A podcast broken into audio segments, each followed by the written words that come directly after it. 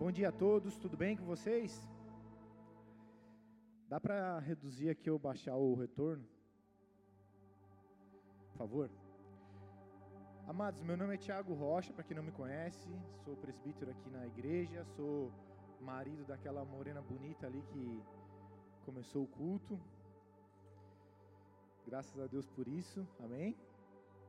E eu estou hoje na missão de trazer uma palavra para a igreja, para os filhos de Deus. Vamos orar? Feche os teus olhos, baixe sua cabeça concorde comigo. Senhor, nós pertencemos a Ti, a palavra é Tua, Pai. Tu és a fonte de vida, a origem da vida, tudo começa e termina no Senhor. Nós vamos prestar contas das nossas vidas diante de Ti, ninguém consegue fugir disso, Pai. Por isso nós nos submetemos ao Senhor, a Tuas palavras, ao Teu Espírito, para que o Senhor nos ensine, Pai. Nos ensine. Um pai bom, um pai amoroso é um pai que ensina. Nós buscamos esse pai nessa manhã. O pai que ensina, o pai que perdoa, o pai que corrige, que nos ajuda a caminhar na direção correta, a lidar com cada detalhe das nossas vidas, ó Pai. Tu és o Senhor dessa casa, dessa igreja, que os teus anjos tenham total, total liberdade nesse lugar, que o teu espírito flua, tenha total liberdade nesse lugar, Espírito Santo e também me capacite, porque eu sou homem, mas o Senhor é Deus, Pai. Em nome de Jesus, me capacita a levar aquilo que o Senhor me entregou, Pai. Em nome de Jesus. E eu te agradeço. Amém? Amém. Glória a Deus. Amados, Deus ele é bom com a gente, né? E hoje eu queria fazer uma pergunta para vocês. Eu pedi que alguns respondam, se vocês se sentirem à vontade. Qual foi a melhor fase da tua vida? Qual foi a melhor fase da tua vida? Poxa, foi fase maravilhosa. Alguém, alguém quer responder? Pode me ajudar? Karine. Hã? A fase da paternidade. Mais alguém? Lucas. Também? Infância. Mais um só para a gente finalizar. Mudança de carreira. Tá bom. Amém? para mim foi a infância. E é sobre isso que a gente vai conversar hoje. Eu creio que Deus, Ele quer, nessa manhã, te ajudar a entender quão precioso é para Deus a infância, a criança. E junto da criança vem a paternidade, né? Todos nós aqui tivemos pais, faleceram, sei lá, nos abandonaram, bons ou mais, bons ou maus, mas nós tivemos pais, né? Ninguém nasceu do Espírito Santo, só Jesus, ok? E mesmo Jesus teve Maria, né? Para cuidar dele.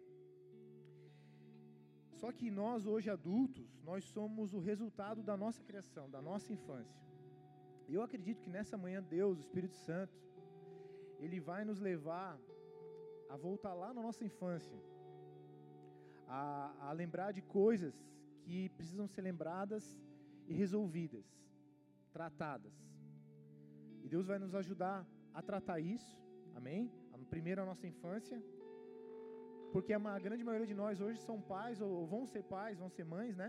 Então nós precisamos visualizar o que houve de errado na nossa infância, o que a palavra nos fala e o que a gente precisa corrigir na nossa fase de pai e de mãe, amém? Eu creio muito nisso. Eu creio que Deus ele dá para nós pais, hoje eu sou pai de dois meninos, e também ele dá para os avós, né? A oportunidade e a responsabilidade de voltar à infância. Hoje eu me pego fazendo coisa com, meus filhos que a princípio é um esforço, mas depois eu entendo que Deus está me dando o privilégio de voltar a ter um tempo de criança, porque eu tenho duas crianças, então se eu não entrar no universo infantil, se eu não me despojar do homem preocupado com, em pagar contas, em, em resolver, em. Ah, eu, ah, eu preciso deixar de ser adulto e voltar a ser criança em alguns momentos, porque Deus está me dando essa oportunidade. A infância não volta. Aquela fase da pureza, sem preocupação, né? As gerações mudaram, a grande maioria de nós tomava um cafezinho da manhã, ia para a rua, voltava para o almoço ou na hora da escola, voltava só de noite voltava encardido, embarrado, com piolho, bicho de pé. As nossas crianças não têm esse privilégio, é, é um privilégio, foi um privilégio, né? Só que no meio disso tinha problemas. nesse excesso de liberdade, muitos de nós foram machucados pelo mundo e pelo inferno. Né? Os nossos pais não quiseram, não planejaram que fosse assim, né? Alguns pais vacilaram, a gente vai falar um pouco sobre isso. Mas Deus ele nos dá essa oportunidade de estar com crianças, ser tio, ser pai, ser avô e voltar a, a olhar o mundo com uma ótica infantil. Só que é uma oportunidade, ao mesmo tempo é uma responsabilidade. A gente tem que aprender novamente os valores dessa fase maravilhosa, a pureza, a inocência. Voltar a fazer brincadeiras, a afetividade, né? Às vezes a gente se torna aquelas pessoas duras do dia a dia, né? Não consegue ser mais afetivo até com a esposa, com os filhos, mas Deus ele quer nos lembrar que existe isso, isso é precioso para Deus, isso é um valor do reino, a afetividade. Volte a brincar, né? A criança ela tem uma fragilidade, ela é carente, ela precisa de carinho. E Deus nos dá essa oportunidade de, de resumidamente, é como se Deus dissesse assim: olha, eu quero te fazer uma pessoa melhor, então eu vou te dar uma criança. Já foi criança, não foi tudo bem, mas eu vou te dar uma criança. E se você se aproximar de mim, eu vou te ajudar a ser um bom pai, e isso vai te transformar num ser humano melhor, num filho melhor. Deus ele trabalha muito nessas, nessa, nessa, nesse aspecto de amor, nesses âmbitos do amor, né? O amor, primeiro amor é o, o filho ama o pai e a mãe. Aí daqui a pouco ele ama o irmão. Daqui a pouco ele ama o amigo, a amiga. Daqui a pouco ele se apaixona. Daqui a pouco ele casa. Na sequência ele vai ser pai. Depois ele vai ser avô. Então, a minha ótica de vida é que Deus está sempre dando oportunidade para a gente ser aperfeiçoado no amor, né? Um amor com maturidade, um amor com renúncia, né? O primeiro amor é eu quero, eu quero, é tudo meu, é meu, me dá, me dá, me dá. O amor maduro ele começa a falar não, ó, eu tenho para te entregar, ó, o que eu tenho de melhor é isso. Prefiro ficar com frio, ficar com fome, me privar disso porque eu amo você, você é mais importante, seja no casamento, seja com a esposa, seja com os filhos. Amém? Só que vem também as responsabilidades. E quando Deus nos dá esse privilégio de ser pai e mãe, isso é uma missão, isso não é brincadeira, isso é uma responsabilidade tremenda. É como se fosse um ministério. A gente fala aqui na igreja, né? Ah, tem os ministérios. Ah, eu sou do ministério da intercessão, sou do ministério da pregação, eu sou do ministério da, da do boas-vindas, eu sou do ministério do louvor. E dentro de uma igreja tem os ministérios, a gente divide por setores para que haja organização, que haja, né? Flua tudo bem, né? Só que na, na vida tem esse ministério, o ministério da família, o ministério do casamento, o ministério da paternidade. Amém? Então, se você é pai, quer ser pai, não é pai ainda, não é mãe ainda, saiba que Deus está te dando um ministério. Alguns já têm o seu ministério no, no colo, né? Está com o ministério ali no colo. É um trabalho para Deus, você está trabalhando, você serve a Deus cuidando dos pequeninos. Deus delegou essa missão. Às vezes a gente olha o mundo como está, e se você não entender, Deus, Deus é mal, não, Deus não é mal. Deus deu, criou crianças que se tornam adultos, têm que ser responsáveis para cuidar de outras crianças, e assim segue o fluxo. Então nós temos responsabilidade. Deus usa, Deus usa isso a favor do reino dele, a favor da vida eterna. Esse fluxo família, essa hierarquia pai e filho, esse âmbito de relacionamento, Deus está preparando os pais e os filhos para a vida eterna. Cuidar de uma criança é trabalhar para Deus, e Deus também trabalha em nós através da paternidade. Deus tem trabalhado muito em mim através da paternidade. Eu fui criado órfão, né? Perdi pai com dois, mãe com onze. Fui criado pelos meus irmãos mais velhos. E teve muita coisa boa, mas teve muita coisa terrível. E hoje, através da minha paternidade, de eu ter os meus filhos, Deus me faz voltar lá atrás e, e ver o que não foi legal para não aplicar nos no meus filhos hoje. E, e por incrível que pareça, por mais que você ache que não, ou até por mais que você esteja se esforçando para que não aconteça, a gente traz, nós trazemos sim a nossa criação para dentro da nossa casa. Nós trazemos o casamento dos nossos pais para o nosso casamento. Nós trazemos a nossa criação para a criação dos nossos filhos. E hoje, nessa manhã, eu acredito que Deus ele quer falar com todos nós, porque todos foram filhos e a uma grande maioria foi ou vai ser pai e mãe. E eu trago essa palavra para vocês com muito temor, sabendo que Deus quer que eu fale isso. Eu não vou julgar ninguém, porque eu não sou juiz, mas eu também não vou me calar, deixar de falar aquilo que nós precisamos ouvir, nós. Eu me incluo nisso, tá bom? Então, se algum momento eu pisar, te beliscar num ponto onde você não, gost, não vai gostar, entenda que não é, na, não é indireta para ninguém, amém? Não estou aqui para dar indireta para ninguém, é uma direta para a igreja. Deus ele não dá indireta, Deus é um Deus direto. Ele é, é olho no olho, ok? A Bíblia diz assim, Provérbios 22, 6. Por favor, Provérbios 22, 6. Bota aqui no telão, por gentileza. Um, um texto muito conhecido, muito falado, inclusive. Salomão escreveu: Ensina seus filhos no caminho certo, e mesmo quando envelhecer, não se desviarão dele. Muda de versão, por favor.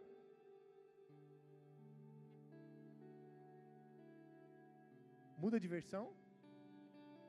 Instrua a criança no caminho em que deve andar, e mesmo com o passar dos anos, não se desviará dele.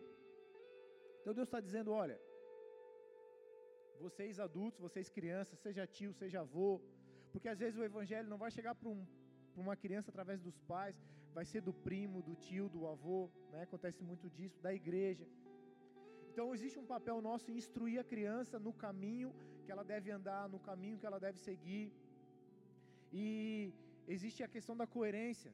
Eu não devo falar para a criança o que ela tem que fazer se eu não estou fazendo. Pelo contrário, eu tenho que fazer, mostrar para ela que eu faço, ensinar que ela tem que fazer. Porque desde lá na, na, na fase adulta, lá depois na sua fase maior, ela não vai se desviar dele. O que acontece muito, né? Infelizmente, a gente ensina o que deve fazer, mas não faz. Então gera uma contradição no, no coração da criança. A criança não entende que aquilo é realmente um, algo tão importante. A gente não dá o bom testemunho muitas vezes, né? E é um desafio nosso. Porque a palavra diz para. Não é que a gente tem que ensinar o caminho. A versão original diz para a gente ensinar no caminho. Ela vai estar conosco aprendendo a fazer o certo. Ok? E o objetivo qual que é? Que de, depois da sua fase adulta, ela não se desvie, ela tenha prazer, ela sinta segurança, ela tenha amor, ela goste de ter vivido o que ela viveu na sua infância com Deus. E isso é uma responsabilidade dos pais dos avós, dos tios, da igreja. Ah, mas o meu filho ele já vem para o ministério infantil. Só isso não basta. Só isso não basta. Não basta. Ok? Ministério infantil é 30%. 70% é você. Ok? Abra comigo Mateus 18. Essa palavra tem um título, chama o maior no reino dos céus. Mateus 18, por gentileza, do 1 ao 14.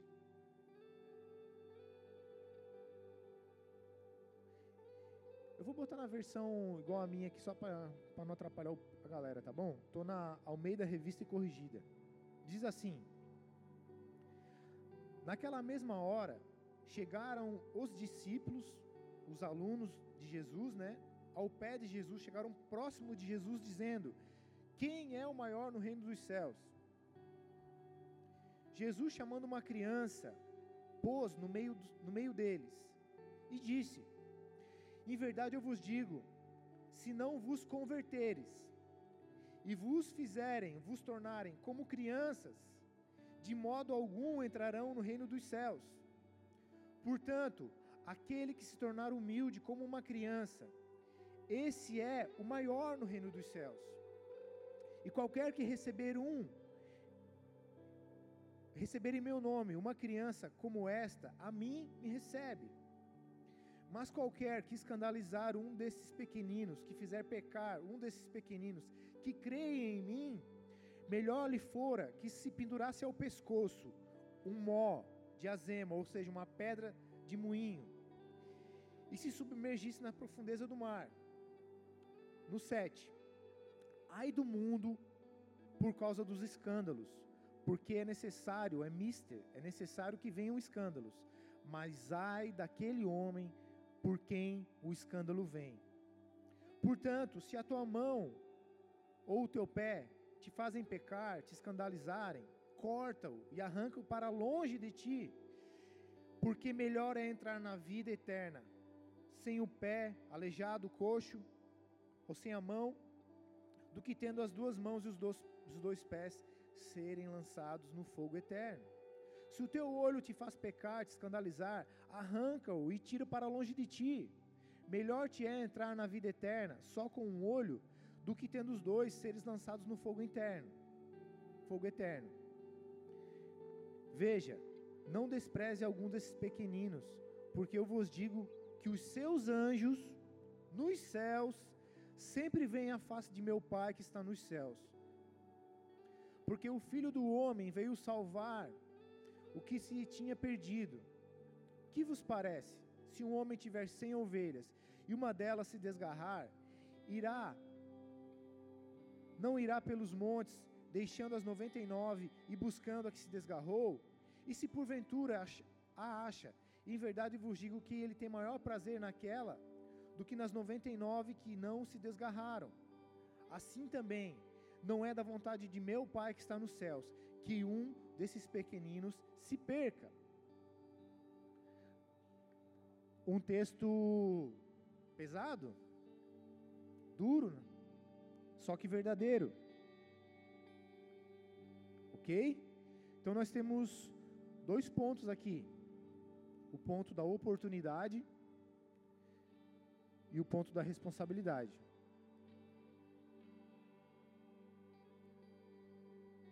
A gente vai começar pelo ponto da oportunidade. Os discípulos estavam ali, né? Numa família, né? Eu, tive nove irmãos e hoje eu tenho dois filhos e é natural numa reunião há uma disputa, né? Quem quer mais forte, quem quer mais inteligente, quem quer mais rápido. E aqui com Jesus, eles estavam querendo saber entre eles quem que era o maior, quem que era o líder, quem que estava com o coração mais agradável a Deus. Né? Em outras perguntas ele estava dizendo, ó oh, Jesus, entre nós aqui, quem que tem o melhor coração? Quem que é o mais espiritual? Quem que é o melhor entre nós? E Jesus, ele traz a, a, a infância, traz a criança até eles, né? Quem é o maior no reino dos céus? E Jesus, chamando uma criança, e pôs no meio deles.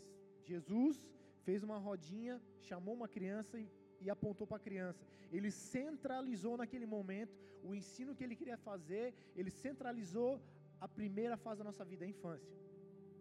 Porque na primeira infância e na infância, né, a primeira infância vai até os seis anos, se eu não me engano, por aí, boa parte do que ela vai ser na, na fase adulta já foi definida. E os próximos anos vão também continuar escrevendo traçando o caráter dessa criança, o caráter desse adulto. Então Jesus estava dizendo: Olha, vocês têm muito a aprender com as crianças. E ele disse duas coisas. Em verdade vos digo, que se não vos converteres, ok? E se não vos fizeres como crianças, de modo algum entrarão no reino dos céus. Portanto, aquele que se tornar humilde como uma criança, esse é o maior no reino dos céus. Então, ó, é preocupante aqui a palavra. Porque a gente precisa se converter, é fato, né? Jesus nos ama, Deus nos chamou para estar com Ele, mas Ele nos chamou para uma mudança, para um processo de mudança, né? A pregação de João Batista: aquele que rouba não rouba mais, aquele que maltrata não maltrata mais, aquele que é pega o que não é seu, não pegue mais. O, o encontro com Jesus abre um leque de mudanças, né? Eu não sei as tuas, eu precisei ter muitas mudanças. E eu, é, eu me achava um cara bom ainda, eu me achava que eu era legal. Mas conforme eu vou me aproximando de Jesus, eu fui vendo que não era tão legal. Né? Tem uma brincadeirinha assim, né? Tem dois amigos aqui, vocês podem ficar em pé, vocês dois, por favor? Você do lado da moça verde e você na ponta, pode ficar em pé. Por favor, fique em pé, só me ajuda. Não, vou te... não, não, o amigo, o amigo é. Ó, um tá de camiseta branca e um tá de camiseta cinza. E quando a gente não encontrou Jesus, a gente tá cinza ou tá meia boca ali E a gente acha que está tudo bem, não, eu estou branco, eu estou limpo. Poxa, a gente escuta muito isso, né?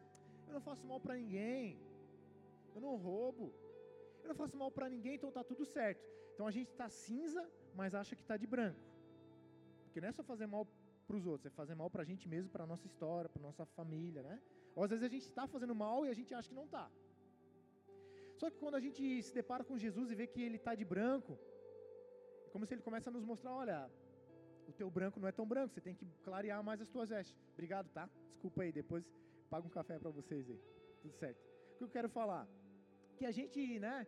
A gente às vezes acha que a gente está tudo certo. Não, está tudo bem, eu não faço mal para ninguém, eu estou orando, estou jejuando, estou fazendo um monte de coisa legal, então está tudo bem. Só que o Senhor ele está num nível muito além do nosso. Então a gente precisa estar sempre querendo aprender com Ele. E nessa manhã Ele está dizendo para a gente, ó, vocês têm que se converter, tem que mudar, não adianta. Conversão é mudança de caminho. Eu estava indo para lá, eu me deparei com Jesus, e ele me chamou, ele falou, vai para outro lado. Eu tenho que voltar fazendo tudo diferente. Eu acho que a conversão não é mistério para ninguém, né? O primeiro passo é se deparar com o Salvador, com o perdão, e o chamado dele vem e me segue, vem e caminha comigo, ó. O que você fazia não estava tão legal, agora vamos fazer do jeito que eu te ensino, ok? E ele, ele acrescenta algo, olha, se você não se fizer como uma criança, de modo algum você vai entrar no reino dos céus. De que forma a gente pode se fazer como uma criança? Uma criança, além dela ela ser simples, ser acessível, ser humilde, uma criança, ela olha para cima procurando respostas, ela olha para um adulto querendo aprender, esperando um, um carinho, um afeto, uma proteção. Uma criança, algumas não são assim, né? Infelizmente, a, a vida moderna deu acesso a muita informação, então as crianças já chegam para a gente achando que sabem tudo, querendo nos ensinar. Mas uma criança normal, pura, simples, natural, ela espera receber dos pais, dos adultos, a orientação, a compreensão, o ensino. E eu e você, nós precisamos buscar esse vínculo, sabe? A criança, ela tem um vínculo de criação, um vínculo de existência com os pais. Eu, quando era criança, eu já tinha. Não, não fui criado com meu pai, na verdade. Eu não lembro dele, porque ele, ele faleceu, eu tinha dois anos, então não posso dizer que eu sofri, sentia falta dele. Sentia falta do papel de pai, mas da pessoa pai eu não senti falta. Até porque os meus irmãos foram certos pais para mim. Mas eu sempre pensava assim: quando a minha mãe morrer, eu me mato. Se a minha mãe morrer, ela já era velhinha, né? Teve dez filhos, eu fui o último. Então ela era velhinha, passava mal, ia para o hospital, fazia cirurgia, fazia cateterismo. Então eu eu estava esperando a morte dela, mas eu na minha infância eu falava assim: quando a minha mãe morrer, eu me mato, porque ela era tudo para mim. Ela era minha, meu ponto de apoio, ela era minha base, ela era meu suporte. Existia um vínculo, um vínculo muito poderoso. A minha existência estava ligada a ela, eu saí dela. Uma criança, ela tem um vínculo de, de, de, existência emocional, espiritual, a humanidade dela está vinculada à paternidade do pai, à maternidade da mãe. É como se ela fosse, como se nós fosse, fôssemos uma árvore e ela fosse um galho nosso. Você imaginou um galho flutuando? Todo galho está vinculado a uma árvore, a uma base. E a criança, ela tem esse vínculo, por mais que esteja sendo distorcido, existe esse vínculo. É uma base é uma fonte de afeto dos, dos, pais, ela depende dos pais fisicamente, emocionalmente, o amor, a proteção, o ensino vem dos pais, da mãe, do pai, ela tem um vínculo de DNA, o que ela é, é o que os pais são. Uma criança, isso aqui é muito forte, ela não nasce com uma opinião formada, ela não é orgulhosa, ela aprende com os pais, ela confia nos pais.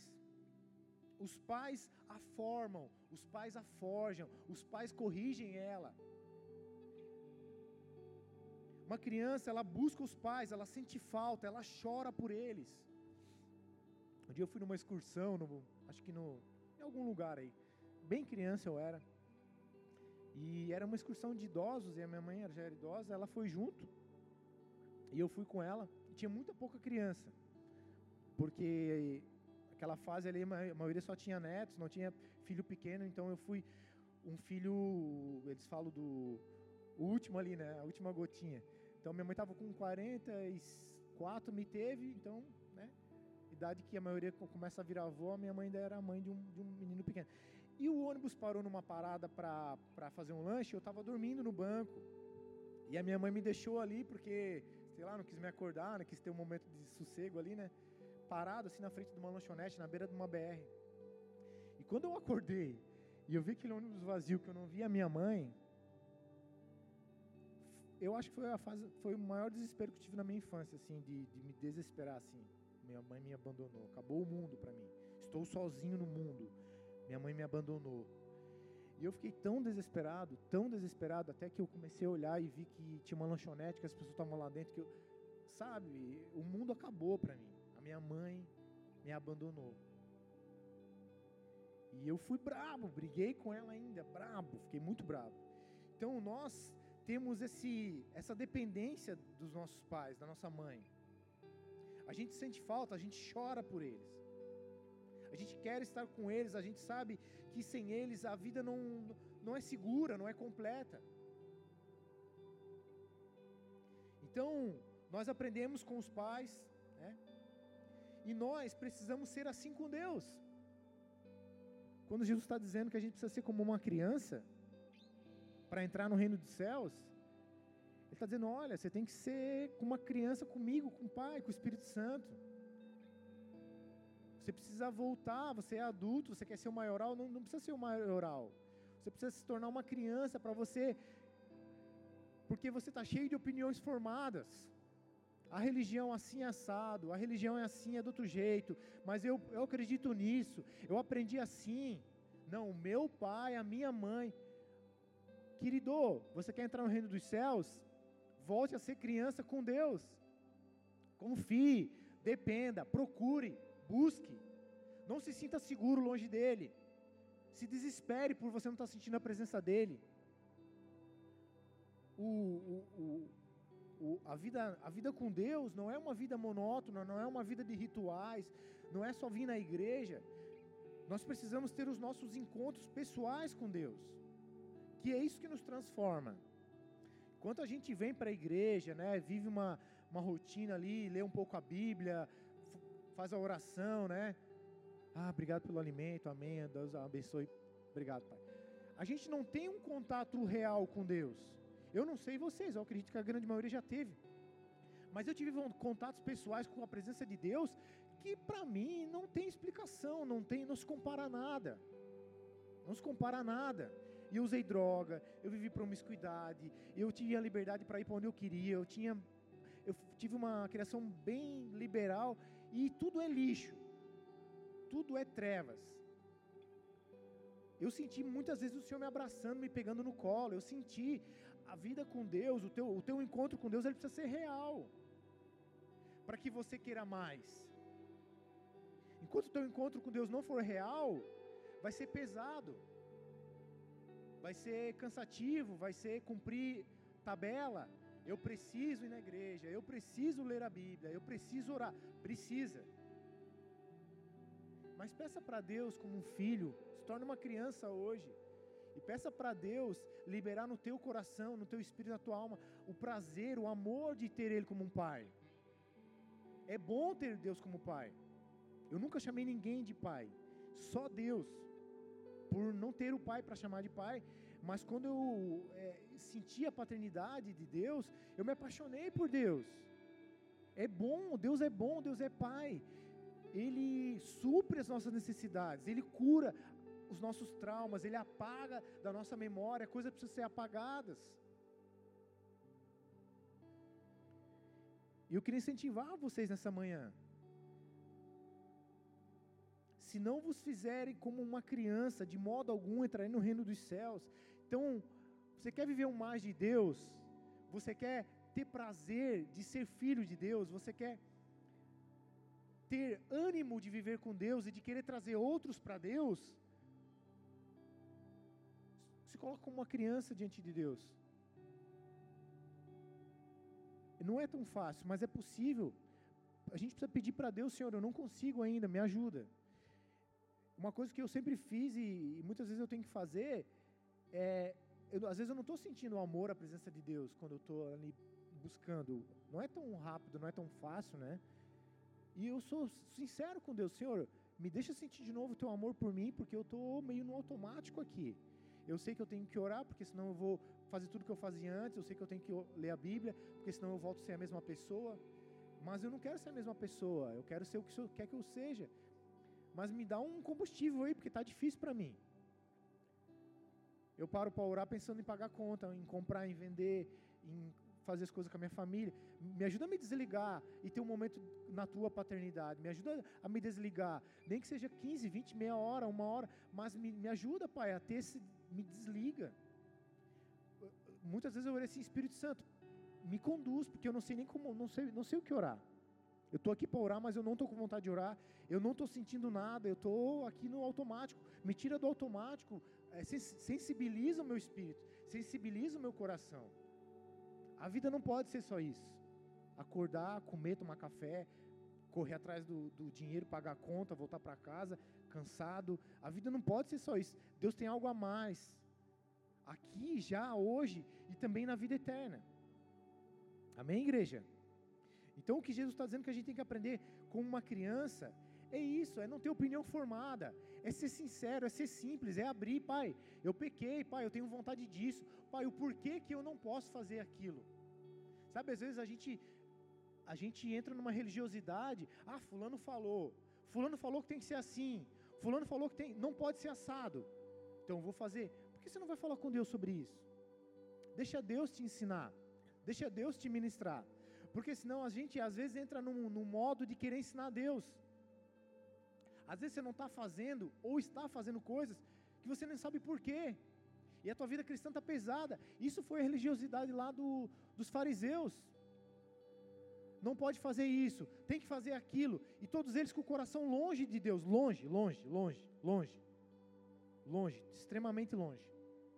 E Deus não tem isso para a gente. Deus tem um lugar de filho.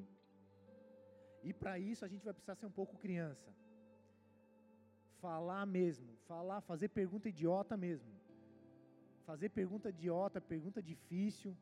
Às vezes nossos filhos fazem uma pergunta que eu não, nem entendi a tua pergunta, filho. E às vezes eles fazem pergunta difícil, que você fica buscando respostas. Deus tem todas as respostas. Deus tem todas as respostas. Eu não tenho. A palavra tem e Deus tem. Amém? Ele acrescenta assim: se vocês não se tornarem humildes como uma criança, vocês também não vão entrar no reino dos céus. A humildade é uma virtude que nos aproxima de Deus. A humildade, ela nos, se você for humilde continuamente, Deus vai poder trabalhar tanto, tanto, tanto na tua vida, tanto no teu casamento, tanto na criação dos teus filhos, porque não é fácil você achar que você está certo e Deus vir falar que você está errado. Às vezes usar a tua esposa, usar o teu marido, usar o teu pastor, usar o teu irmão, usar a Bíblia, usar o pregador, não é fácil. Às vezes você não quer engolir. Por quê? Porque a gente é orgulhoso.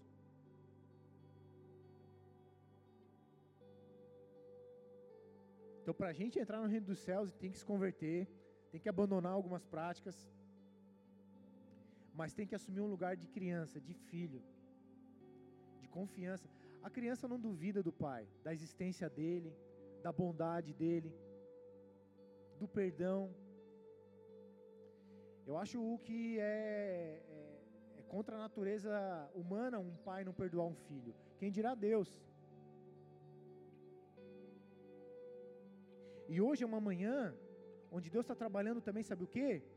Para você, eu e você, adultos, hoje, voltar com o nosso coração diante de Deus lá naqueles, naquelas mágoas, no abandono, naquilo que os nossos pais fizeram de mal e liberar perdão. Hoje é uma noite onde Deus está te dando a oportunidade de fazer um pente fino naquilo que te traumatizou e no final desse culto falar assim: Deus, eu perdoo o meu pai, eu perdoo a minha mãe, perdoa eles também, pai, perdoa eles, porque o reino dos céus é isso. Eu perdoo e sou perdoado. Se eu não perdoo, eu não sou perdoado. Então essa é uma manhã para você voltar atrás e liberar perdão.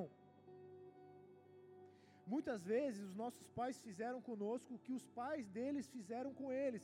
Então é um, por aí já é um motivo para você liberar o perdão. Ah, meu pai foi terrível, alcoólatra, meu pai foi violento, a minha mãe me abandonou, a minha mãe se enfiou com religião demoníaca, me ensinou as coisas. Provavelmente eles aprenderam com os pais ou com o mundo, com a cultura, com a sociedade. Então só por aí você já poderia perdoar eles. Mas mais do que isso, Deus quer que você perdoe eles para você receber o teu perdão e para você ter um coração mais sensível a Deus. Porque senão você vai trazer um percentual da tua paternidade terrena para o teu relacionamento com Deus. Não, Deus é bom, Deus é massa, Deus é legal, Deus me ama. É, mas Deus não vai fazer isso comigo, porque meu pai não fez isso comigo, então meu Deus não vai ser assim tão bom também comigo. Ah, eu errei, quando eu errava, meu pai me abandonava, me batia. Ah, se eu errar, Deus vai me abandonar, vai me rejeitar. Não é, esse não é o evangelho do reino. Ele morreu por você e por mim. Ele morreu. Por que, que ele não vai te perdoar? Por que, que ele não vai te pegar de novo no, no colo? Por que, que ele não vai te estender a mão de novo? Por que, que ele não vai recomeçar a obra na tua vida? Eu me desviei, amados. Fiquei cinco anos fazendo coisas terríveis. Já tinha sido salvo, vivido com Deus, coisas preciosas, maravilhosas, mas por um erro na minha caminhada eu ó, vazei da presença de Deus. Fazia um monte de coisa errada, consciente que eu estava errado, e toda a vida o Espírito Santo me chamando de novo, me chamando de novo, me livrando da morte, me protegendo. Esse é o pai que nós temos hoje. Um pai que não rejeita, um pai que não abandona, um pai que não despreza. O profeta Ezequiel diz assim: Deus fala na boca do profeta Ezequiel: Que prazer tenho eu na morte do ímpio? Que lucro tenho eu na morte do, do pecador? A minha vontade não é, pelo contrário, que ele se converta e eu o salve. Deus não tem prazer na morte, no castigo, do ímpio, do pecador. Não. A vontade de Deus é que ele se arrependa e seja salvo. Imagina eu e você que já somos filhos, amados. Eu e você já, já somos filhos. Quem aceitou Jesus se tornou filho. Você tem a ajuda do Pai o tempo, tempo, de, tempo que você precisar.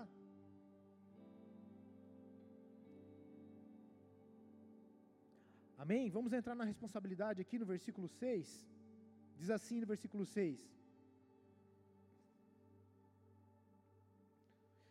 Mas qualquer que escandalizar um desses pequeninos que creem em mim, melhor lhe fora que se lhe pendurasse ao pescoço um mó de azema e o submergisse nas profundezas do mar.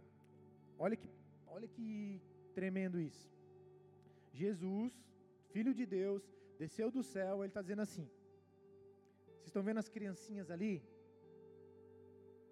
Se vocês adultos ensinarem elas a pecar, conduzirem elas ao pecado, vocês viverem pecando e elas aprenderem com vocês, melhor seria que vocês amarrassem uma pedra de moinho, um mó de azema, era uma pedra gigante, redonda com um furo no meio, e ela ficava sendo gira, eh, rodada, né, esmagando ali a azeitona para extrair o azeite. Então era uma pedra muito pesada.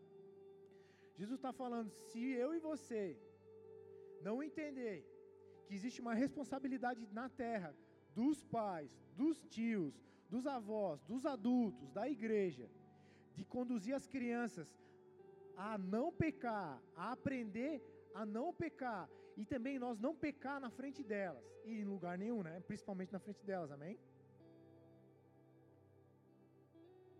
Seria melhor a gente se suicidar, é isso que ele está falando? Pesado, não é? Pesado isso. É pesado, mas ele está sendo verdadeiro. Nós temos essa responsabilidade. Quem é pai aqui? Quem gostaria ainda, tá, tá, tá, vai ser pai ou mãe ainda? Uma meia dúzia. Uns já tem uns dois, três querem mais, né?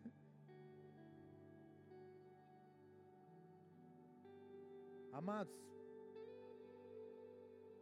pesado isso, mas é a verdade. É a verdade. Então eu e você, a gente tem que se converter, se tornar como uma criança, se tornar humilde, não só para a gente entrar no reino dos céus, mas para que aqueles que são responsabilidade nossa também entrem no reino dos céus. Ensina a criança no caminho que ela deve andar. Não é eu só falar para ela e fazer diferente. Não é eu estar tá lá no, sei lá, fazendo qualquer coisa no celular falar, filho, vai ler a Bíblia, filho, vai orar, filho. Filho, tu tem que ir na igreja, filho, vai orar, filho. Aí o filho está lá, ô pai, ô pai, ô mãe, ô mãe. Não, só um pouquinho, só um pouquinho, só um pouquinho, peraí, só um pouquinho. A gente tem perdido as nossas crianças. A gente tem perdido as nossas crianças a gente nem percebe. Ah, não, ela já vem para o infantil, tá tudo bem. Infantil é 10, 15, 30%. 70% é meu e teu. 70%, 80% é meu e teu. É responsabilidade nossa.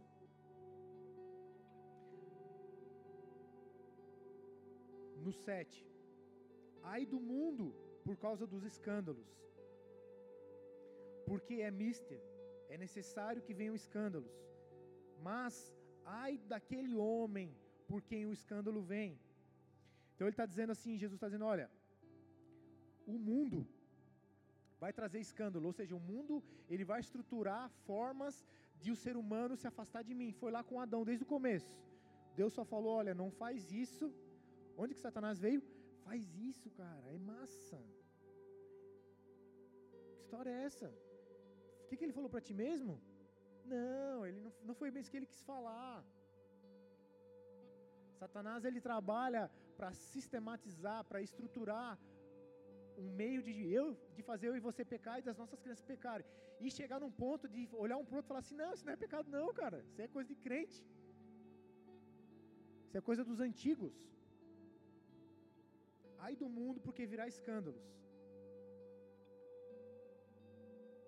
O mundo, o sistema, o ensino, a educação, a cultura, a mídia, os jogos, a amizade, as amizades, o excesso de TV, YouTube, está tudo, amados, está tudo sistematizado para trazer as crianças que são nossas para longe de nós, para perto dos escândalos. Não sei você, mas é uma guerra. Você bota um videozinho de uma musiquinha bíblica, tem um anúncio de cerveja. Tem uma mulher rebolando com as nádegas quase de fora. Você bota um joguinho, não, vou botar um, então vou botar um videogame, vou botar um joguinho, porque aqui Aí chega o joguinho, é, é soco, tiro e, grito, guerra, violência. Não, vou para outro joguinho. Sempre tem uma mulher coxuda, com a roupa curta. É impressionante, amados. É impressionante. Tem pessoas ficando milionárias, milionárias, bilionárias, para escandalizar e corromper os nossos filhos, as nossas crianças. E eu e você temos que ficar ligado. A gente tem que ficar ligado. Porque Deus vai cobrar da gente. A primeira cobrança é com os pais. Deus nos entregou os pequeninos e a responsabilidade é nossa.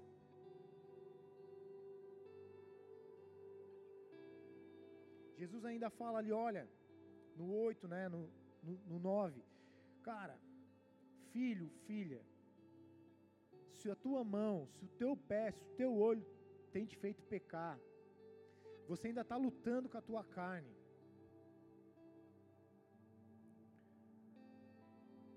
Olha, se você não conseguir vencer, se você não for lutar com ela, no jejum, na oração, na busca por um amigo, por um pastor, por uma, um aconselhamento, dá para vencer, ok?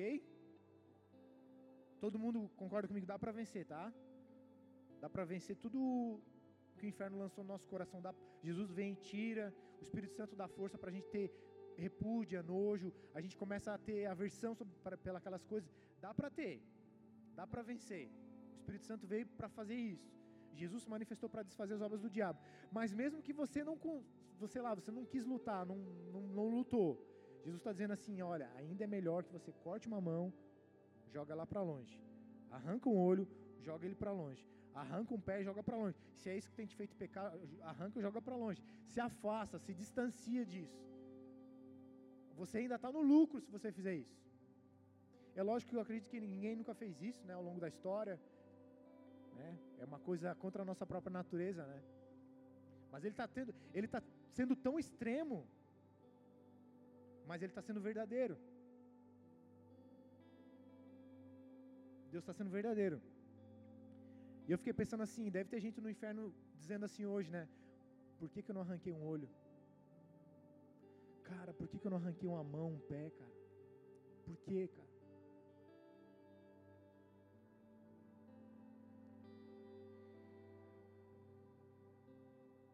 Nós precisamos lutar, queridos. Quero deixar ninguém triste, maneta aqui, estão todo mundo com a cara de triste. É evangelho. Jesus ele fala a verdade. Só que ele não vai, você não vai precisar fazer isso. É melhor você fazer um jejum. Fica sem comer, cara. Fica sem comer e vai para junto do Pai. Pai, eu não quero mais essa natureza.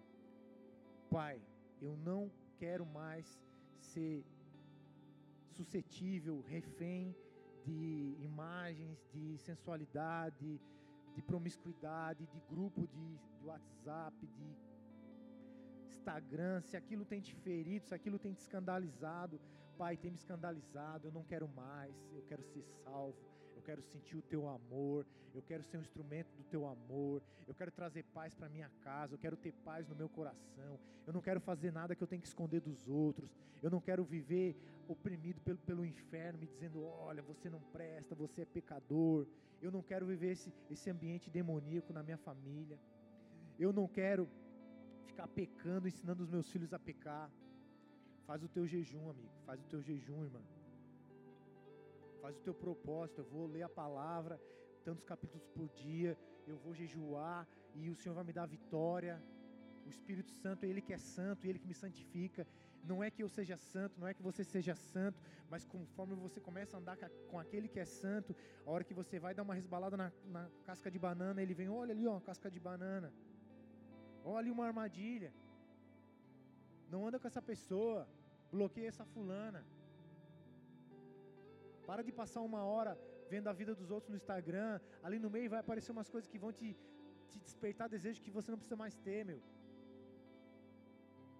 Vai dormir, vai fazer um almoço, uma janta, vai pegar o teu filho, vai dar uma passeada, vai pegar a tua esposa, vai chupar um sorvete, vai pedir ajuda para tua esposa. Eu já me ajoelhei na frente da minha esposa e falei: "Ora por mim, amor, ora por mim, porque eu estou com desejo de ver pornografia". Pede ajuda, mas não deixa o inferno reinar na tua vida.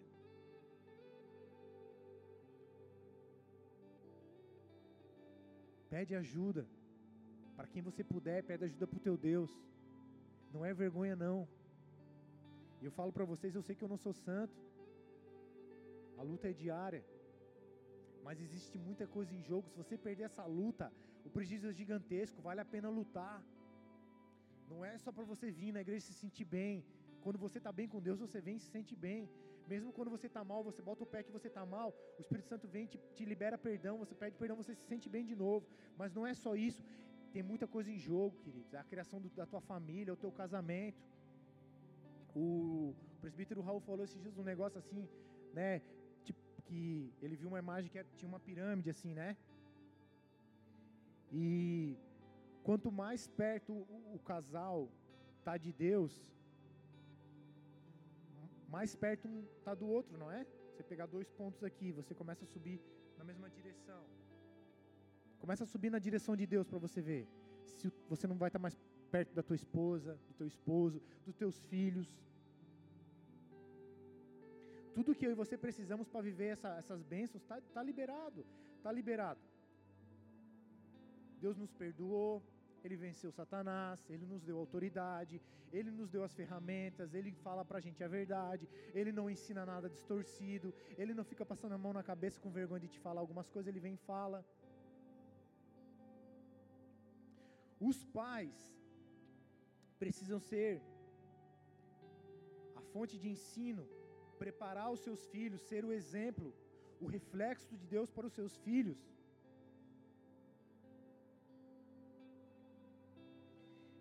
Eu não sei você, mas a minha infância foi bem ruim em alguns pontos. Foi boa por um lado, porque a, a, a liberdade que a gente tinha de passear, de brincar, de jogar bola, brigava e já fazia as pazes e, e não se preocupava com boleto, não se preocupava se ia ter comida ou se não ia ter. É muito legal. Mas eu, logo ali na minha, talvez com 4, 5 anos, eu não tenho certeza, eu fui tocado, né? Não fui abusado porque foi uma outra criança. Mas uma, uma, uma menina, ela tinha a mesma idade que a minha tem, e ela, eu era purinho, purinho, purinho, não tinha malícia nenhuma, não tinha maldade nenhuma, e ela me levou para um porão, me despiu, se despiu, me tocou, fez eu tocar nela. Eu não tenho lembrança de tudo, mas eu lembro que me despertou algo ali. Mudou o meu ser. Provavelmente ela viu ou fizeram com ela. Alguém errou na, na criação dela. Só que o que aconteceu? A criança ela reproduz. Eu me tornei esse tipo de criança. Quando eu tinha oportunidade, sentia vontade, eu tentava tocar outras crianças.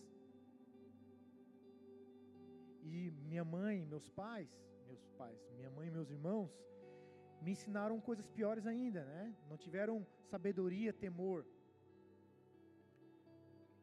Tive acesso a drogas, conheci drogas, conheci sexualidade, revistas, né? Naquela época, revistas pornográficas.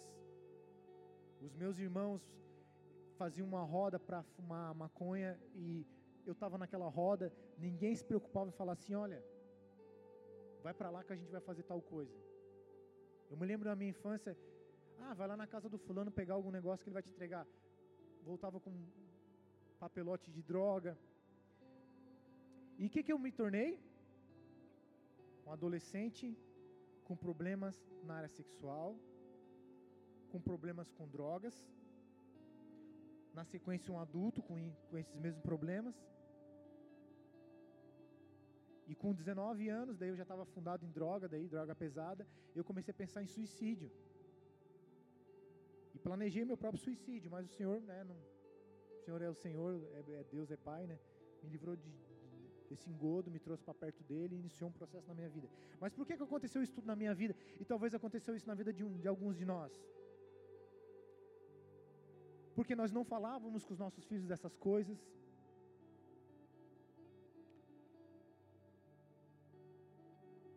O meu filho mais velho, que tem sete anos, esses dias, eu, um tempo atrás, eu tive um sonho com ele, era um sonho meio estranho.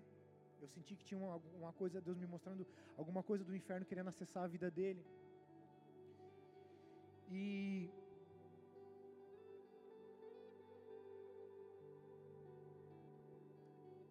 algo queria aprisionar a vida dele. Eu vi ele aprisionado embaixo de uma cadeira. Os pés da cadeira, assim, né? Essa cadeira não tem mais. Tem as cadeiras que tem aqueles outros lugares para você botar o pé. Ele estava preso ali, não conseguia sair debaixo da cadeira no sonho. E eu fiquei meio assim, entendi que era de Deus, mas não, não entendi o que, que era. E passou uns dias, eu vi ele com os meninos mais velhos, três, quatro anos mais velho. E eu nunca imaginei nada preocupante. Já tinha visto aquela cena, mas não levei para maldade. O menino mais velho cochichava no ouvido dele e os dois, os dois olhavam tipo para mim ou para outros adultos assim, tipo, ah, eles não podem saber o que a gente está conversando. E quando eu vi aquilo, eu me lembrei de sonho. Daí eu falei, Deus, tem alguma coisa aí. Você vê a malandragem da criança, né? Quando ela está de, quando ela tá de malícia, você vê, né? No meu tempo falava maroteza, né? Quem, quem ouviu isso na infância? Maroteza.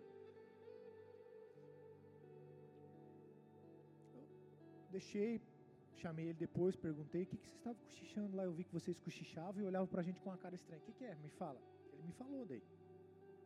Aí ele me falou que um amiguinho estava contando para ele um negócio que ele tinha visto relacionado à sexualidade. Daí eu conversei com a minha esposa, foi um, um clima difícil, né? Pô, sete anos, né, cara? Não quero que se repita na vida dos meus filhos o que se repetiu na minha vida. É terrível. É um instinto humano que ele, ele é poderoso. É o instinto de, de reprodução, o instinto de sobrevivência.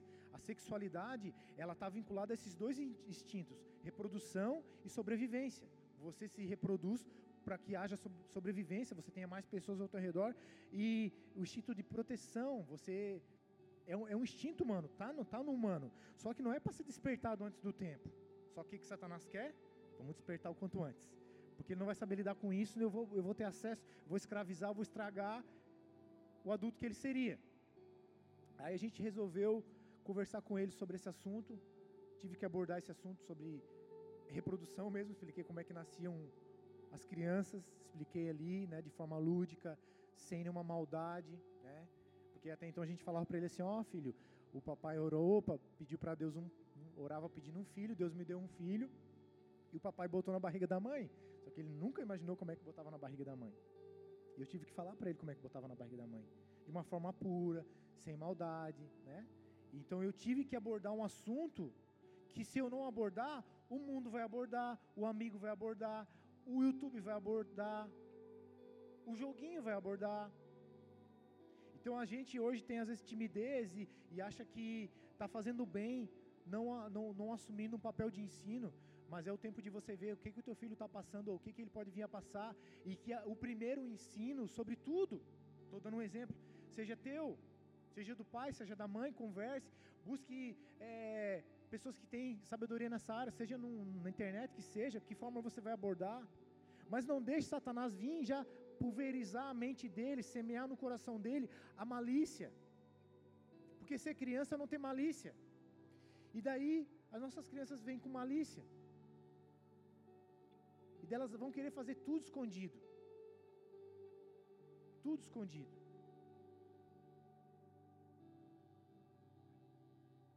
Os pais, eles precisam ser o ensino principal. Eles precisam preparar os filhos. Os pais precisam ser o, o é como se Deus te contratasse. Pensa assim, ó. Deus te contratou para criar um filho dele. Fica mais pesado se você olhar por essa ótica. Pensa se o filho não é meu, é de Deus. E Deus me deixou cuidar dele por um, por um período. Ele vai se tornar um adulto, ele vai ter que prestar conta para Deus, ele vai ter que aprender a viver com Deus. Chega num ponto que dali, dali para frente não tem mais o que você fazer. Mas hoje tem o que você fazer.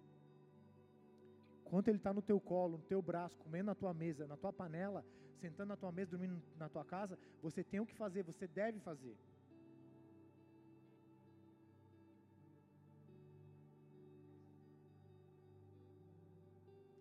A opinião das crianças, sabe quando ele tem uma opinião formada, o caráter deles, os sonhos deles, os planos, os projetos dele, a família que ele te, quer ter precisa estar em construção, e o mestre dessa obra são os pais.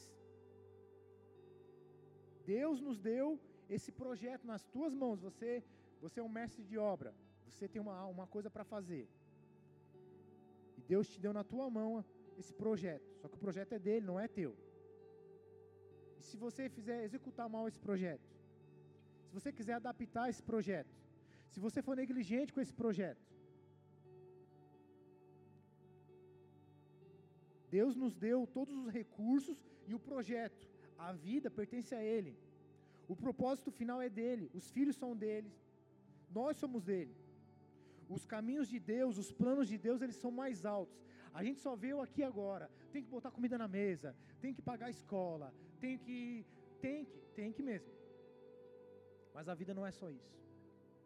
A vida na terra é a preparação para a gente entrar no reino dos céus.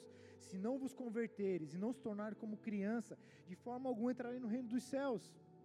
É um aborto, é como se fosse um aborto. A criança está lá na barriga da mãe e chegou no tempo de nascer e não nasceu, sei lá, nasceu morta. É a mesma coisa que eu e você, os nossos filhos estão aqui na terra um bocado de tempo, chegou na hora de entrar no céu, não entra.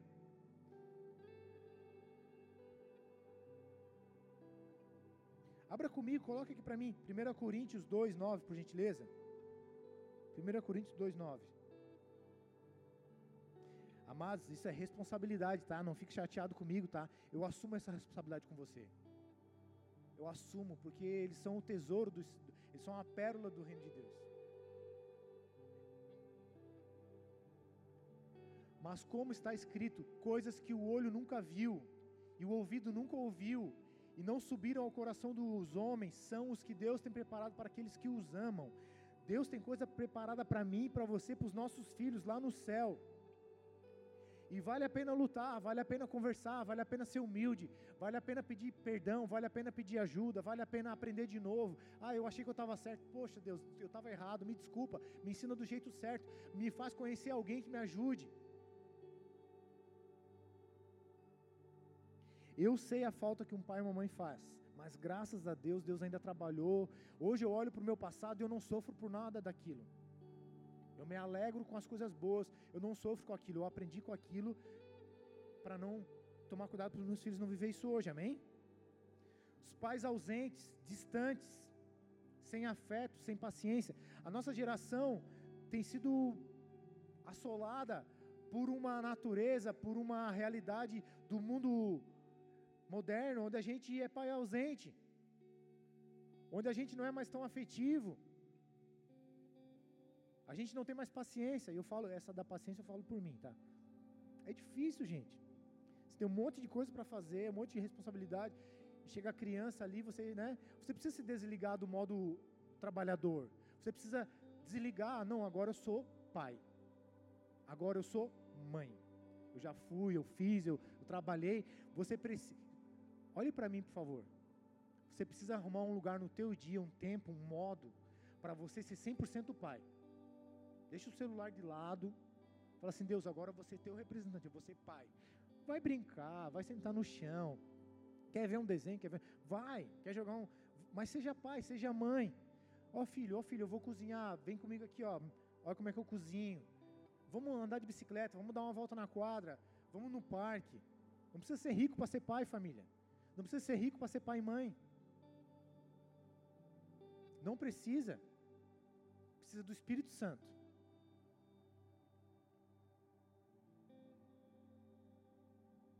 vale a pena. Hoje é uma manhã para a gente voltar na nossa infância. Eu não sei se você tem algo para perdoar, assim, sabe? Talvez alguém tenha algo para perdoar. Pai, eu quero, Deus, eu quero perdoar o meu pai, eu quero perdoar minha mãe, meu tio, minha avó, meu avô. Me tocaram, me, sei lá, foram negligentes, me decepcionaram, me ensinaram que eu não deveria ter aprendido.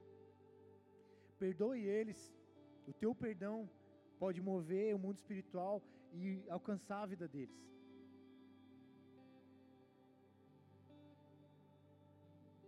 Esses dias eu fiz um, um, um acordo com os meus filhos. Eles tinham que ler uma quantidade de páginas ali. Um, um, o de sete tinha que ler o livro de Mateus nas férias, né? E o menorzinho, uma, tantas páginas de uma Bíblia resumidinha. Eu falei, olha, eles gostam, estão na fase do game, né? Querem sempre celular para jogar. Eu falei, olha, se vocês lerem, estão na fase de aprender a ler, eu dou para vocês um minigame bem legal. Incentive eles a ler. No meio do caminho, eu vi um tablet bem legalzinho de criança, todo bonitinho, com uma capa bacana. E eu vou dar o tablet, né, porque a, a tela é melhor, jogos são melhores e tal. E a minha esposa, que é uma benção, né? Isso é uma benção, né? Ela falou, Tiago, não quero tablet, não sei o quê, não quero dar esse acesso para eles agora, né? Seis e sete anos. E amém, né? eu fui orar. Daí o primeiro dia que eu fui pegar o tablet, lá no camelão de Floripa, lá no camelão de Floripa, aquele montoeira de box, qual box estava fechado? O do tablet.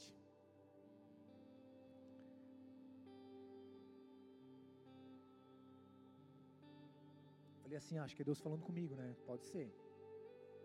Falei, ah, pode ser Deus falando comigo. Fui. Continuei orando.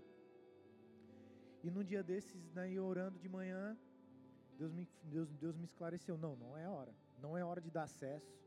Depois que você der, você não vai mais ter limite. Você não vai conseguir controlar, vai virar um problema na tua casa. Vai chegar coisas ali que não são para eles. Priva o máximo que você puder. Estou falando na minha casa, tá? Se você deu tablet, vai dar, o problema é seu daí.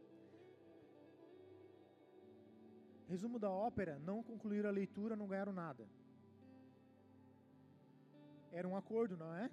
A gente tem que ser firme também, porque senão a gente fica. A gente tem que cumprir a nossa palavra, tanto para as bênçãos quanto para os castigos. Não leu? Não ganha? Não ganharam. Tudo certo. Acabou o prazo sábado, né? Chamei eles no sofá de manhã. Então lembra que tinha um livrinho para ler, lembra, né? Não leram, né? Não leram? Não, não lembro. Então, então não vão ganhar nada, tá bom? Tudo bem? Não vou ganhar nada. E se ganhasse seria o minigame. Porque o minigame não tem acesso à internet, é o jogo que está ali pronto. Eu ainda não gosto porque tem um monte de jogo estranho, né? Mas o que eu estou querendo dizer para vocês, que eu estou querendo dizer para vocês, igreja, amados do Senhor, filhos de Deus, vocês têm que trazer para a mão de vocês a responsabilidade, assumir um lugar de filho, mas ao mesmo tempo um lugar de paz. Ó, quebrou o tablet ali. Quebrou o tablet. Porque Deus, o que, que diz na sua palavra aqui?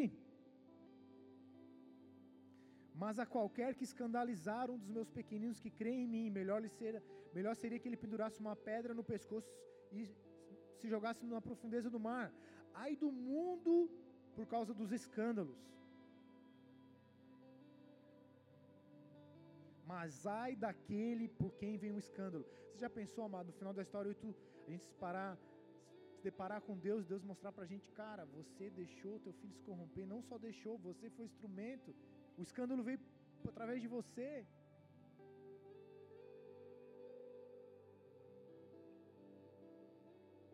A gente está indo para o final, tá, igreja? É... Abra comigo aqui no versículo 10, Mateus 18, 10, por favor.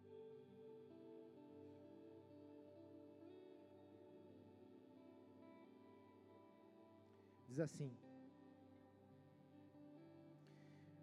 Veja, não despreze nenhum dos meus pequeninos, porque eu vos digo que os seus anjos nos céus veem a face do Pai que está nos céus. Amados, esse versículo está dizendo assim, ó, que as crianças têm um anjo da guarda. Isso não é historinha, tá? Se você for ver Salmo, outros lugares, Deus, Deus delegou um anjo para cuidar dos seus, dos pequeninos. E esse anjo, ele sobe e desce periodicamente, eu não sei como é que funciona, eles cumprem uma escala, e esses anjos, eles vão à face de Deus, e eles falam para Deus, eles reportam para Deus como está sendo a criação desses pequeninos, é isso que está escrito.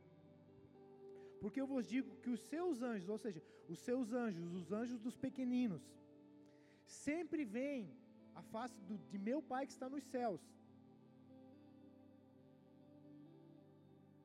Então não despreze, não despreze, querido. Tiago, eu vim aqui porque eu queria escutar uma palavra massa. Estou preocupado com a bolsa de valores de Tóquio. Gasolina subiu. Amados, o que Deus tem para ti é hoje.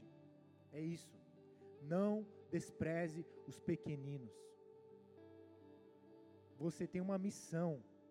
Ah, mas eu não tenho filho. Amém, glória a Deus. Ajude alguém que tem um filho. Seja um padrinho, uma madrinha, aos olhos de Deus.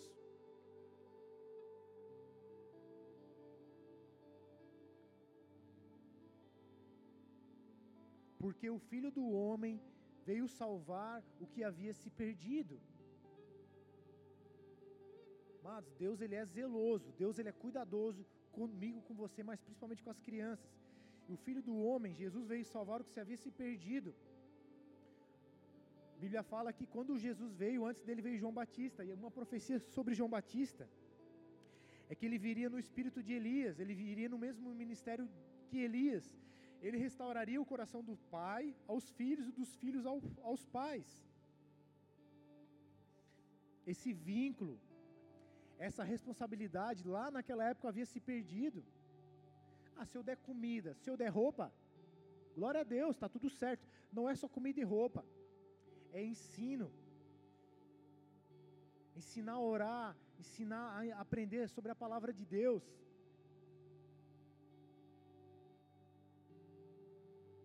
Filho do homem veio buscar restaurar o que havia se perdido, a pureza, a santidade, o ensino, a paternidade, a responsabilidade, a prioridade espiritual delas. Eu e você temos que discipular os nossos filhos.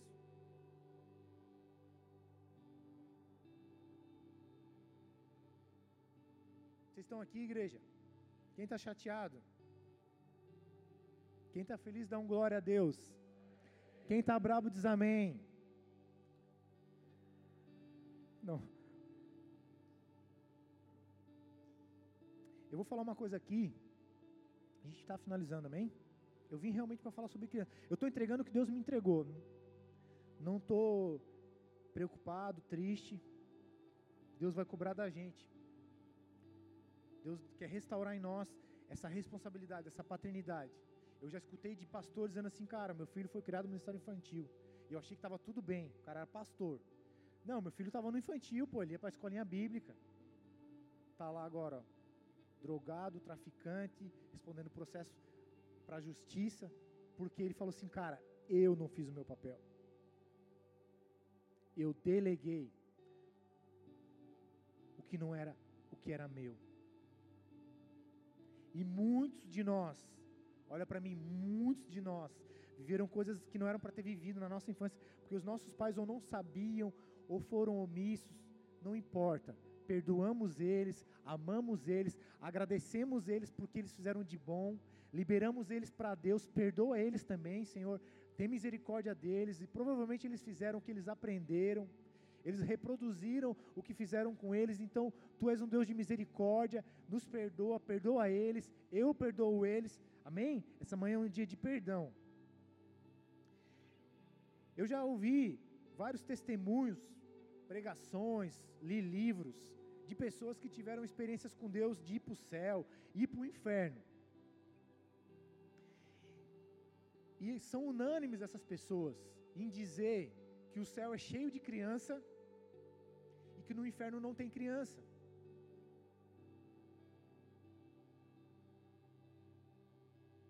Vocês estão me entendendo?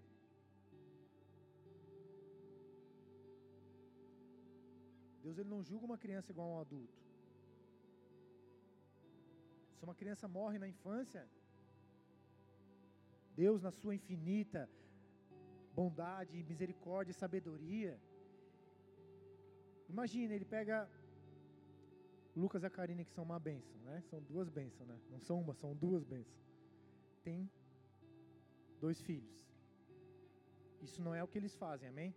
Mas eles ensinam tudo errado para os filhos deles. Vamos dar um exemplo. Tudo errado. Deus delegou para eles uma missão, um ministério, uma tarefa, uma responsabilidade, entregou um tesouro na mão deles, uma vida, e eles ensinaram tudo errado, e essa criança foi ali, criança, adolescente, fazendo tudo errado, tudo errado. Satanás entrou no coração dessa criança e ela se perdeu e virou um traste na sua infância, na sua adolescência, e ela morre. Eu não creio num Deus que pega essa criança e, e condena para o inferno. Eu creio num Deus que olha os responsáveis. E é o que está dizendo aqui. Mas ai daquele que escandalizar um desses meus pequeninos. Eu creio no que eu falei, cara, querido. Se você crê ou não, mas você buscar na internet testemunhos, ler livros de pessoas que têm e tiveram. Esse profeta que vem aqui pregar dia 16, ele falou de altar. Eu tive várias experiências onde o Senhor me levou no céu, me levou no inferno. Vários homens aí, vários, várias mulheres. Escrevem livros, olha, e eles contam, são iguais, as, o que eles detalham são iguais. O céu cheio de criança. No inferno não tinha criança. Vocês estão aqui?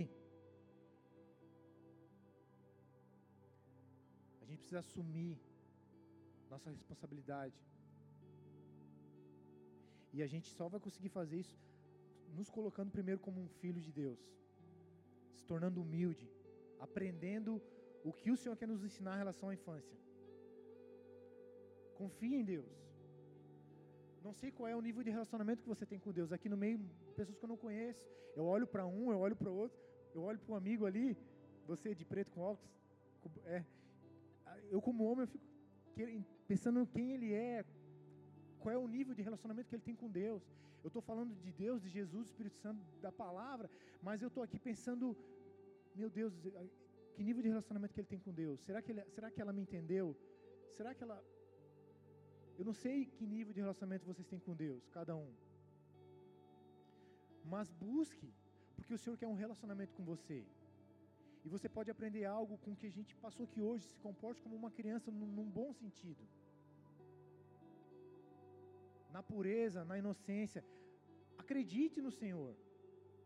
Aquilo que sai da boca de Deus, seja se agarre naquilo e confie. Às vezes nossos filhos eles não acreditam mais tanto na gente, porque a gente diz assim: "Ah, eu vou fazer tal coisa", aí a gente não faz. "Ah, eu vou trazer negócio da rua para você e não traz". Mas Deus ele não Deus ele não promete, não faz. Deus promete, faz. Amém? E Deus prometeu que ele nos amou, nos amaria, que ele nos salvaria, que ele nos perdoaria, que ele apagaria a multidão dos nossos pecados, não importa o que você fez. Tiago, e agora você fala isso, mas eu errei um monte já com meu filho, eu errei um monte já com a minha filha, e agora? Eu vou amarrar uma pedra no pescoço vou me jogar da estilo luz? Não! Você vai se arrepender, pedir perdão e você vai reparar. Você vai buscar a Deus, Senhor, que olha a besteira que eu ensinei para o meu filho, olha o acesso que eu dei para ele, Senhor, me dá a estratégia para reparar isso, para eu ajudar ele a reconstruir uma nova história. Deus é um Deus de, de arrependimento, de, de, de, vida nova, de história nova. Mas é impossível, claro que é impossível se você fizer sozinho. Mas Deus ele vem com a sua mão de amor, poder, tira da memória, tira do coração, lava. Deus lava, Deus coloca um coração novo, um espírito novo. Deus ensina do jeito novo. Deus arranca o orgulho, Deus constrange, Deus pega o mais durão, aqueles caras do jiu-jitsu com a orelha toda amassada, tatuado, brutamonte, e faz chorar igual criança. Ah, pai, ai, pai, eu te amo. Esse é o nosso Deus, queridos. Pega as mulheres braba, com vassoura que quer dar no marido, e faz elas, ai amor, olha a janta que eu fiz para você. Esse é o nosso Deus, um Deus que muda. Se a minha caminhada se a tua caminhada, Deus, o marido cochichando da esposa, está faltando janta. Se a minha caminhada e a tua caminhada não tem sido uma caminhada de conquista, de mudança, de melhoria, alguma coisa está errada. Chega mais perto de Deus. Faz o teu esforcinho. Eu não tenho tempo. Tem tempo. Bota na tua agenda. Ah, mas eu não gosto, eu não quero. Dá, tra dá trabalho, claro que dá trabalho. Tem uma frase muito famosa assim, né? Faça coisas difíceis hoje para ter dias fáceis amanhã. Aquele que decide viver só na facilidade hoje vai ter dias difíceis amanhã. Isso cabe para tudo. O dia do arrependimento, o dia da decisão é hoje, é agora. Amém? Vamos cuidar dos nossos pequeninos. Vamos deixar Deus cuidar de nós. Você concorda comigo? Você recebe essa palavra? Você vai deixar Deus cuidar de você? Por mais que você fez, deixou de fazer. Deus ele te ama loucamente. Porque é loucura entregar um filho para ser morto. Deus ele te ama tanto, me ama tanto, que ele entregou Jesus para morrer no nosso lugar. Aquilo que você fez de errado, perdoado, está pago na cruz. Se você falhou como pai, se você falhou como marido, se você tem falhado como filho, o Senhor é um Deus que perdoa, pega na mão, pega no colo e te põe para caminhar de novo, para fazer de novo. Deus não desiste. Amém? Feche seus olhos, baixe sua cabeça.